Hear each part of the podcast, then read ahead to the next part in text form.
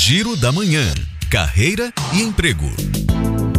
Lojas Renner está com seleção aberta para atendente em Salvador. Se você tem experiência com vendas e gosta de moda, o link de inscrição está disponível no site da loja. E a empresa produtora de celulose solúvel Bracel prorrogou até segunda-feira, 25 de julho, as inscrições para o programa de trainee. Além disso, a empresa ampliou a quantidade de vagas oferecidas, passando de 30 para 40. E tem oportunidade aqui para Bahia. Os detalhes estão no site vagas.ciadetalentos.com.br barra hotsite barra Bracel 2022. E você quer empreender?